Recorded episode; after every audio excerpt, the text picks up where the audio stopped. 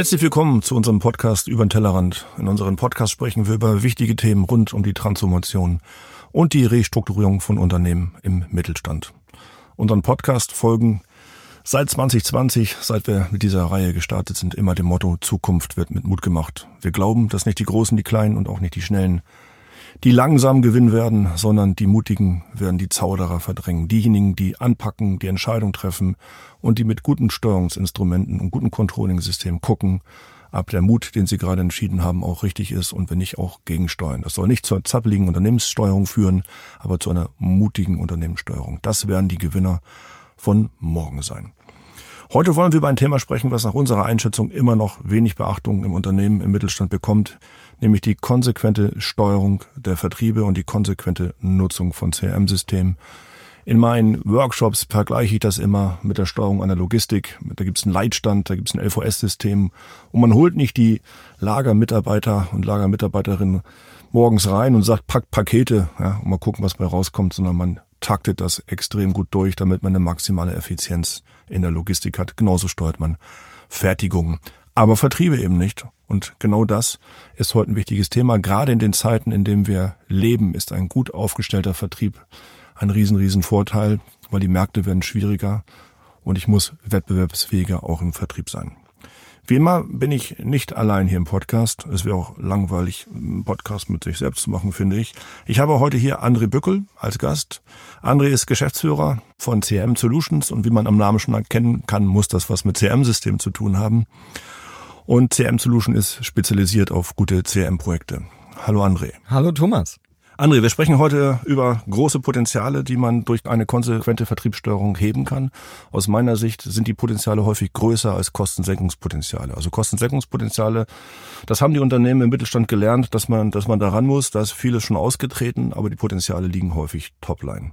Und darüber wollen wir heute reden. Aber bevor wir starten, magst du dich und auch mal dein Unternehmen kurz vorstellen? Danke, Thomas. Das äh, mache ich natürlich gern.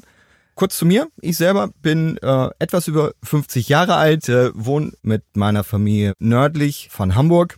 Bei CM Solutions bin ich seit über acht Jahren in der Verantwortung und wir schaffen es eben durch intelligente Lösungen, die mittelständischen Unternehmen für die Zukunft äh, fit zu machen und letztendlich da auch äh, Mehrwerte zu schaffen und diese Mehrwerte zum Beispiel mit CRM-System auch abteilungsübergreifend den Kunden zu geben.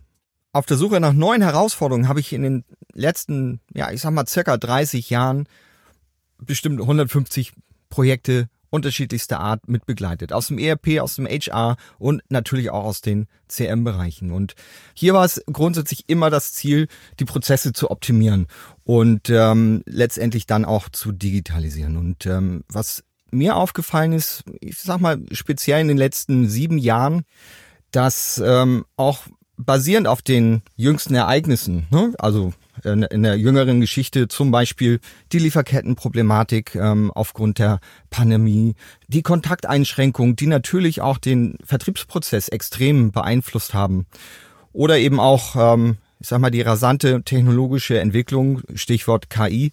Das sind natürlich alles Themen, die auch den Vertrieb beschäftigen und auch Unternehmen beschäftigen und äh, große Herausforderungen sind. Und ähm, ich sehe es so, CRM-Systeme sollen für Unternehmen und für die Mitarbeiter eine Ergänzung sein, eine sinnvolle Ergänzung und eben kein, kein Hemmnis.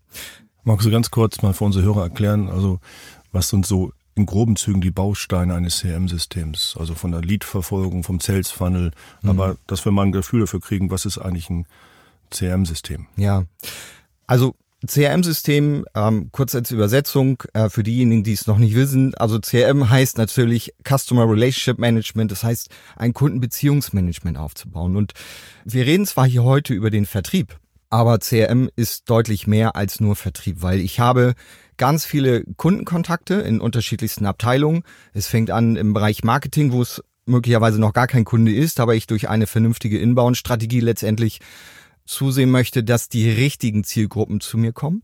Ich habe natürlich den Vertrieb und ich habe aber auch den After Sales und den Service. Dementsprechend sind ganz viele Abteilungen eingebunden in eine Kundenbeziehung und dementsprechend sehen wir auch ein CM-System immer ganzheitlich und über das gesamte Unternehmen letztendlich auch. Ich habe gestern einen Vertriebsworkshop gemacht beim Unternehmen, beim Logistikunternehmen und die Frage gestellt, was wisst ihr eigentlich über eure Kunden? Mhm. Und ähm, dann haben sie ganz viel erzählt und habe ich gesagt, zeig mal, mach mal euer CRM-System auf, zeig mal, was ihr da eigentlich wirklich drin habt. Und ja, im besten Fall war die Telefonnummer gepflegt, mehr war auch nicht gepflegt, der Rest war in den Köpfen. Das ist natürlich gefährlich, gerade wenn man in den Generationswechsel geht, dass das ganze Know-how, was im Kopf eines Vertriebsmitarbeiters steckt, äh, das ganze Kundenwissen, was natürlich auch, wie du schon sagst, verteilt ist. Ne? Wir haben hinten Service, Reklamationen, das muss auch getrackt werden. Wir haben vorne möglicherweise den Erstkontakt, welche Kampagnen haben wir eigentlich mit ihm gemacht und das alles packt man in ein System rein. Heute wollen wir so ein bisschen den Schwerpunkt auf die Steuerung des Vertriebes mit einem CM-System, also das mehr rausholen von Leads, also Umsatzsteigerung durch CM sprechen.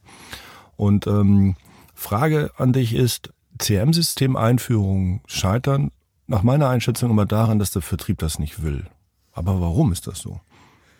Das ist, ist eine gute Frage, Thomas. Ähm, ob die daran scheitern, weil der Vertrieb das nicht will oder dass gegebenenfalls auch die Unternehmensführung Hemmnisse hat. Das ist äh, wirklich die Frage. Und wenn ich mir mal die Projekte, die wir hatten, Revue passieren lasse und äh, mir anschaue, welche drei Hemmnisse das sind. Das ist zum einen tatsächlich, und äh, das äh, zielt darauf ein, was du gerade gesagt hast, durch ein CRM-System ist es vermeintlich so, dass die Arbeit des Vertrieblers gläsern wird. Das heißt, man wird äh, deutlich transparenter in dem, was ich tue und was ich mache und mit welchen Accounts ich letztendlich auch äh, zusammen bin. Das ist ein Hemmnis, was im ersten Schritt da ist, was aber relativ schnell, wenn denn äh, so ein CRM-System auch eingeführt ist, ad acta gelegt werden kann, weil es darum in der Form gar nicht geht, sondern letztendlich es Freude bereitet. Das zweite ist, und auch da, wir sind im Mittelstand unterwegs, gerade im B2B-Bereich, es gibt ganz viele mittelständische Unternehmen, wo der Vertrieb mittlerweile, ich sag's mal so salopp, in die Jahre gekommen ist. Also 50 plus. Also, also mein Alter. Ja, meins mein auch. Absolut richtig. Und da geht's so sehr häufig nur in den Köpfen darum, bekommen meine Mitarbeiter, sag ich mal, diese neuen Technologien, die es da gibt, bekommen die das überhaupt gewuppt? Kann ich denen das noch zutrauen? Das ist also eine zweite Hürde, die da ist, die es äh, zu nehmen gilt. Und die dritte Hürde ist, und das ist immer ganz, ganz spannend. Es gibt ja gerade im Vertrieb, da gibt es ja, ich nenne sie Freigeister.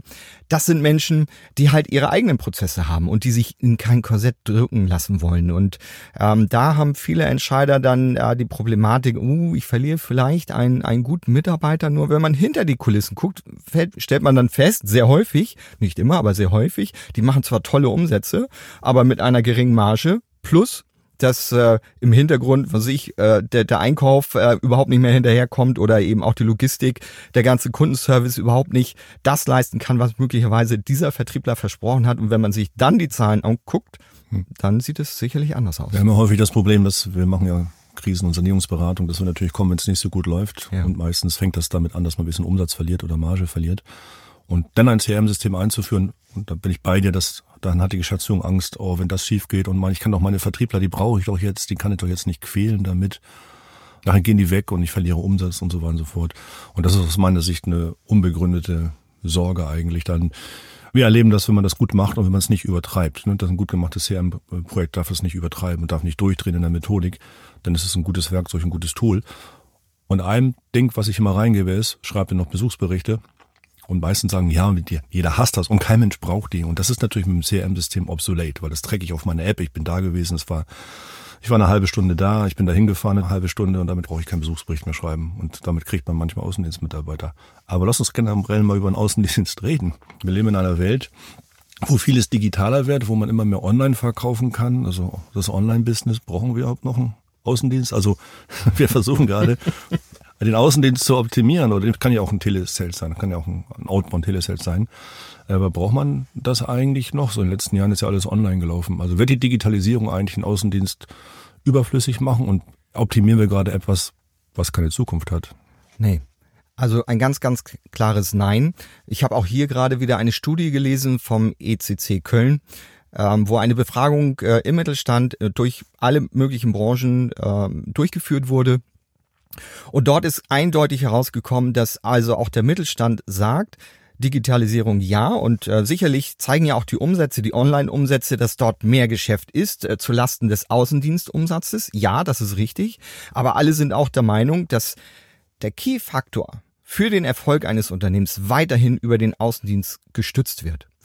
Was aber auch eine Tatsache ist, dass der Außendienst sehr häufig noch überhaupt nicht angebunden ist an, an die Systeme, zum Beispiel an die ERP-Systeme oder Lagerlogistik oder sonst irgendwo, was vielleicht im Verkaufsgespräch relevant wäre.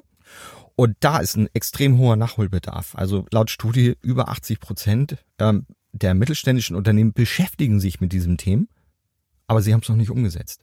Und das ist. Ähm, das heißt, man hat einen Auftragsblock noch. Man schreibt einen ja. Auftrag und den faxt man dann abends, wenn man Reisender oder Außendienstmitarbeiter ist, faxt man das denn rein? Es ist tatsächlich so, Thomas. Also ich, ich erlebe das ja tagtäglich in den Projekten, hm. wo tatsächlich die Mitarbeiter, du hast eben die Besuchsberichte angesprochen, ja, die sind dann abends äh, tatsächlich im Hotel und, und hacken da irgendwas ins System. Hm. Wo ich sage, meine Güte, mach das doch über eine App, ja. Ähm, das geht mittlerweile. Ich spreche einfach nur noch da rein, das äh, System setzt es in Text um. Ich gebe dann vielleicht meine zwei, drei KPIs, die wichtig sind, wenn man so ein CRM-System aufsetzt, die gebe ich einfach noch mit ein. Und mit der eingesparten Zeit sage ich immer, Mensch, besuch doch lieber einen Kunden mehr, mhm. ja. Das ähm, hat was äh, Positives fürs Unternehmen, nämlich mehr Umsatz und letztendlich für den meisten Mitarbeiter im Außendienst, nämlich mehr Provision. Genau. Eine Diskussion, die ich auch mal habe, ist, ähm, frage ich immer die Außendienstmitarbeiter oder die Vertriebsmitarbeiter, wenn ihr morgens aufsteht, woher wisst ihr, wo ihr hinfahren müsst? Ja, so, dürft ihr das entscheiden? Und die Frage, wie viele Termine macht ihr denn pro Tag? Was ist die Vorgabe? Das ist ja je nach Branche unterschiedlich, je nachdem, was ich verkaufe. Wir haben mal so einen Hersteller oder Vermietservice von Berufskleidung. Ne? Da haben wir so, war unsere Aufgabe, den, die Terminquote von 10 auf 12 pro Tag äh, zu, zu steigern. Das, die fahren durch Gewerbegebiete, da geht das auch. Und da gibt es natürlich andere Branchen, da schafft man vielleicht zwei Termine pro Tag. Aber die Frage ist immer, was machst du morgen eigentlich und wer entscheidet das? Und meistens entscheidet das der Außendienstmitarbeiter spontan oder er hat gar keinen Termin. Und die Diskussion, die ich immer habe, ist, muss das nicht ein Dispatcher machen? Also wie in der Logistik, da gibt es einen Leitstand und der steuert im Prinzip ja die Menschen zu den Regalen oder die Gabelstapler zu den Regalen. Und das ist etwas, was natürlich extreme Diskussionen auslöst, zu sagen, nee, ich glaube, wir entscheiden, das CRM-System entscheidet, eine kleine Form von KI entscheidet, wo du hinfahren musst. Weil du fährst möglicherweise zu den Kunden, wo der Kaffee besser schmeckt und wo die Assistentin am hübschesten ist, aber das Potenzial ist zu gering. Und das ist aus meiner Sicht auch immer eine Facette, wo man wirklich noch Potenzial abholen kann, indem man einfach CRM-System sagen lässt, okay, diese Kunden haben den Besuchsrhythmus und diese Kunden haben den Besuchsrhythmus. Und wenn man sich dann auch anguckt, wie hoch ist die Verweildauer? Das heißt, wenn du schon zu einem Edeka-Markt fährst und dem versuchst, Toblerone zu verkaufen, aber es ist ein kleiner Markt, du darfst nur 30 Minuten da drin sein, dann musst du draußen sein und zum nächsten fahren. Das sind so die Themen, die, die wir, die wir erleben. Was sind da so eure Erfahrungen? Also geht das jetzt schon zu weit? Weil das ist für mich Vertriebssteuerung. Also das, was du ansprichst, ist äh, gerade Thema in einem aktuellen Projekt, was wir dort haben. Dort ähm, sind wir eben auch im klassischen B2B-Bereich unterwegs, äh, in dem Fall auch bundesweit, äh, wo dann die Außendienste zu ihren Kunden fahren, aber aktuell eben noch selbst gesteuert, ja. Und das Klassische ist, das hast du eben angesprochen, man fährt in der Regel immer zu den Kunden, wo es denn am einfachsten ist, ja. Wie du eben sagtest, der Kaffee schmeckt, die Assistentin ist nett und so weiter und so fort. Aber ob das der Kunde ist, der auch das größte Potenzial hat, hm, das ist die Frage. Ob man jetzt so weit geht, dass man einen Dispatcher dahinsetzt, das weiß ich nicht. In der Form habe ich das noch nicht erlebt. Aber was wir sehr, sehr häufig feststellen ist, dass wir eben, wenn wir denn die CRM-Systeme sauber eingeführt haben und letztendlich auch Listen daraus generieren können äh, oder Vorschläge durch KI beispielsweise auch, dass die Potenziale besser aufgezeigt werden und ich das dann auch tracken kann und auch einfordere über die Leitung an der Stelle, dann entsteht ein Change und es entsteht auch ein Change in den Köpfen der Mitarbeiter, weil sie auf einmal merken, ich sag's mal so salopp, wie geil das ist, letztendlich die richtigen Gespräche zu führen, mit den richtigen Angeboten, die ich vielleicht im Gepäck habe und mit den richtigen Leuten. Und dann kommen echte Mehrwerte zum Tragen. CRM-Systeme können ja eine ganze Menge und wir ein bisschen bei KI bleiben. Wir reden ja häufig von Lost Customers. Und da sage ich, das ist so langweilig, der ist weg, der Kunde, das kann ich erkennen, dafür brauche ich keine KI. Entscheidend ist, dass man, dass das CRM-System mir hilft, sogenannte Journeys zu erkennen, also Kunden, wo das CRM-System erkennt aufgrund des Verkaufsverhalten, Einkaufsverhalten oder des Kontaktverhalten, der wird im Prinzip wegbrechen. Und da erlebe ich ein hohes Commitment. Das heißt, es ist eine frühe Analyse, die man machen kann, wenn man in so ein Projekt reinkommt und sagt, pass mal auf, wir haben uns die Daten mal angeguckt die Kunden habt ihr verloren. Das ist einfach. Da könnt ihr auch mal anrufen, bitte. Kundenrückgewinnung ist auch ein Thema, was man schön über eine Kampagne steuern kann. Aber diese Kunden, die werdet ihr verlieren. Punkt. Da bin ich mir ganz sicher. Kann der Vertrieb nicht mal diese 10, 20, 30, 40 Kunden, je nachdem wie groß der Vertrieb ist, anrufen und sich ein Feedback abholen. Und meine Erfahrung ist, ein Drittel hatte Algorithmus recht gehabt, die hätten wir verloren. Und das schafft den Mehrwert, wo auch der Vertrieb sagt, okay, nicht schlecht. Und das kann man natürlich auf Watches setzen, da kann man Alerts setzen, so eine, der Vertriebsleiter auch sagt, sag mal, da droht ein Kunde wegzulaufen. Was sind eigentlich die Aktionen, die der Vertrieb geplant hat an der Stelle? Mhm. Absolut richtig. Also da gehen wir sogar den Schritt, dass wir Systeme haben, ähm, das ist jetzt nicht explizit ein CRM-System, aber kann, kann dementsprechend damit auch wunderbar verknüpft werden, wo wir also quasi auf ERP-Daten gestützt ähm, in der Cloud ähm, diese Daten zur Verfügung stellen, wo wir ganz genau sehen können, welche Produkte laufen gut, welche laufen weniger gut, wo gibt es Veränderungen, die werden durch dieses äh, Werkzeug letztendlich ausgelesen und gibt hervorragende Möglichkeiten, dann eben zu diesen Kunden zu fahren und letztendlich auch im Verkaufsgespräch darauf hinzuweisen und direkt online mit dem Kunden auch, ähm, sag ich mal, die Produkte dann auch anzugehen. Also so ein Einkaufserlebnis quasi zu schaffen, wie im B2C, klassisch, wenn wir auf Amazon und Co. unterwegs sind.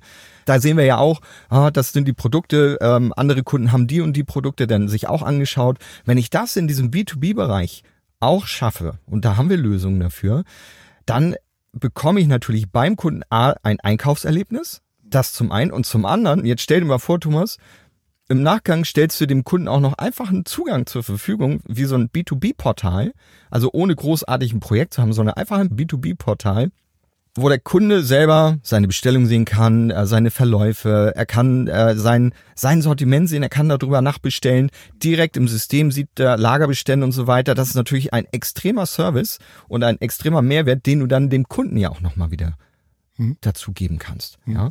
Also das sind natürlich ja großartige Geschichten. Ein Thema, wo ich auch mal erstaunt bin, dass das so simpel und keiner tut das. Wir nennen das White Space Listen.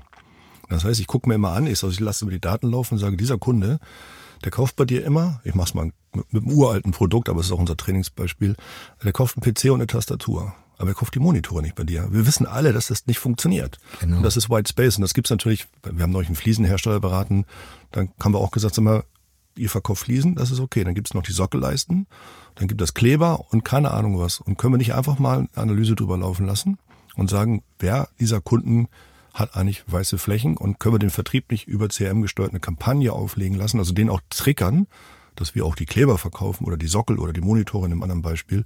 Und da liegt relativ schnell relativ viel Potenzial. Und wenn man solche Daten zur Verfügung stellt und dann natürlich auch über CRM den Vertrieb pusht, also nicht nur Lost Customer oder drohende Journeys, sondern dass er sagt, ich habe noch so viel Potenzial, indem ich mich im Prinzip ausdehne bei diesem Kunden, dass ich das Einfachste ist ja Bestandskunden zu optimieren. Und da bin ich immer erstaunt, wie wenig systematisiert das ist. Und da helfen natürlich solche Systeme, A, die Daten an die Oberfläche zu bringen und dann eine Kampagne draufzulegen. Entweder mache ich irgend auch eine Mail-Kampagne vorweg, das spielt ja keine Rolle, oder ich zwinge einfach nur den Außendienst, das proaktiv anzuspringen.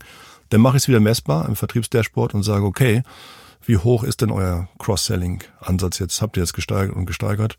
Und dadurch mache ich halt mehr Umsatz. Und dass solche Systeme, das ist ja unter uns so simpel, aber wir können, wir kriegen immer noch leuchtende Augen, wenn wir solche Vorschläge machen im Vertrieb.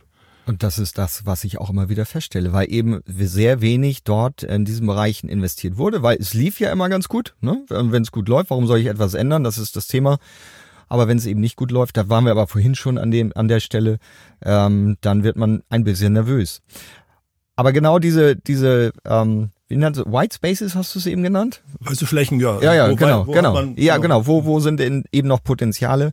Und das Gute ist ja, du siehst ja nicht nur, an, bei welchem Kunden hast du bestimmte Sachen ähm, vielleicht noch nicht im Portfolio, sondern du siehst ja auch, und das finde ich ist auch noch ein extremer Mehrwert, welche Mitarbeiter können das besonders gut und welche haben da vielleicht eine Schwäche. Das heißt, du hast also auch noch intern die Möglichkeit, mit deinen Leuten zu arbeiten und eben auch nochmal zu gucken, muss ich vielleicht einen anderen Kopf darauf setzen oder brauche ich noch eine interne Schulung und so weiter. Das geht also nicht nur um den Verkauf an sich, sondern letztendlich, wie kann ich meine Leute ja auch noch weiter ähm, optimieren und verbessern, weil wir wollen natürlich alle, dass äh, die Umsätze dann ja natürlich auch weiter steigen können. Genau, wir wollen, genau, wir wollen natürlich mehr aus den Kunden rausholen. Da kann man Kennzahlen zu, genau. zu liefern, indem man sagt, pass mal auf, der, der muss den Kleber irgendwo einkaufen, es sei denn, er nagelt die Fliesen an die Wand, ja, und das wird er nicht tun. Und äh, dann kann man dann ganz gute Cross-Selling-Potenziale dann auch heben. Vor allen Dingen kann man auch die richtigen Anreizsysteme setzen, weil Anreizsysteme im Vertrieb ist auch ein eigener Podcast eigentlich schon für sich. Wollen wir nicht näher drauf eingehen. Ein Begriff, André, den ich mit dir zum Abschluss nochmal diskutieren möchte, ist immer Sales Funnel. Das ist immer ein Begriff, der immer häufig fällt. Wollen wir, weil für uns ist selbstverständlich, was es ist, aber wollen wir unsere, unseren Hörern mal ein bisschen Hilfestellung geben, was ist ein Sales Funnel und wie hilft dieser Sales Funnel bei der Neukundengewinnung? Fangen wir aber mit der ersten Frage an. Was ist ein Sales Funnel? Ja, ein Sales Funnel ist letztendlich nichts anderes als ein klassischer Vertriebsprozess in unterschiedlichen Stufen. Das heißt, jedes Unternehmen hat ja unterschiedliche Touchpoints mit einem Kunden und eine Entwicklung in einer Kundenbeziehung. So, und hier geht es eben darum, wenn ich das sauber aufsetze, dass ich in meinem Vertriebsprozess eben bestimmte Do's und Don'ts habe oder eben auch Abbruchsszenarien äh, definiere. Wann macht es Sinn, von diesem toten Pferd auch abzusteigen? Ne? Weil im Vertrieb reiten wir sehr häufig tote Pferde. Mhm. Und wenn ich da nicht drauf achte, habe ich ein Problem. Und der Sales Funnel hilft dabei, nicht nur das Bauchgefühl des Vertriebsmitarbeiters letztendlich ähm, dem zu glauben, sondern anhand von auch Hard Facts zu sagen, hey, hast du die und die Frage gestellt? Weil wenn du das nicht hast, dann kannst du nicht in die nächste Stufe gehen. Das ist erstmal der Sales Funnel.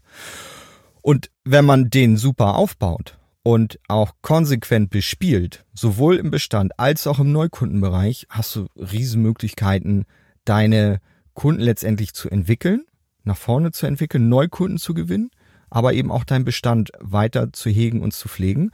Das sind sicherlich andere Zielgruppen. Ne? Du brauchst da die sogenannten Hunter und die Farmer. Ja, und ich sage auch meinen meinen äh, Mitarbeitern immer, das ist so ähnlich wie eine Brautschau. Ja, ähm, also würden wir zu Hause gewartet haben, äh, Thomas, äh, auf unsere Frauen, auf einen Anruf. Äh, ich glaube, wir wären heute noch nicht verheiratet.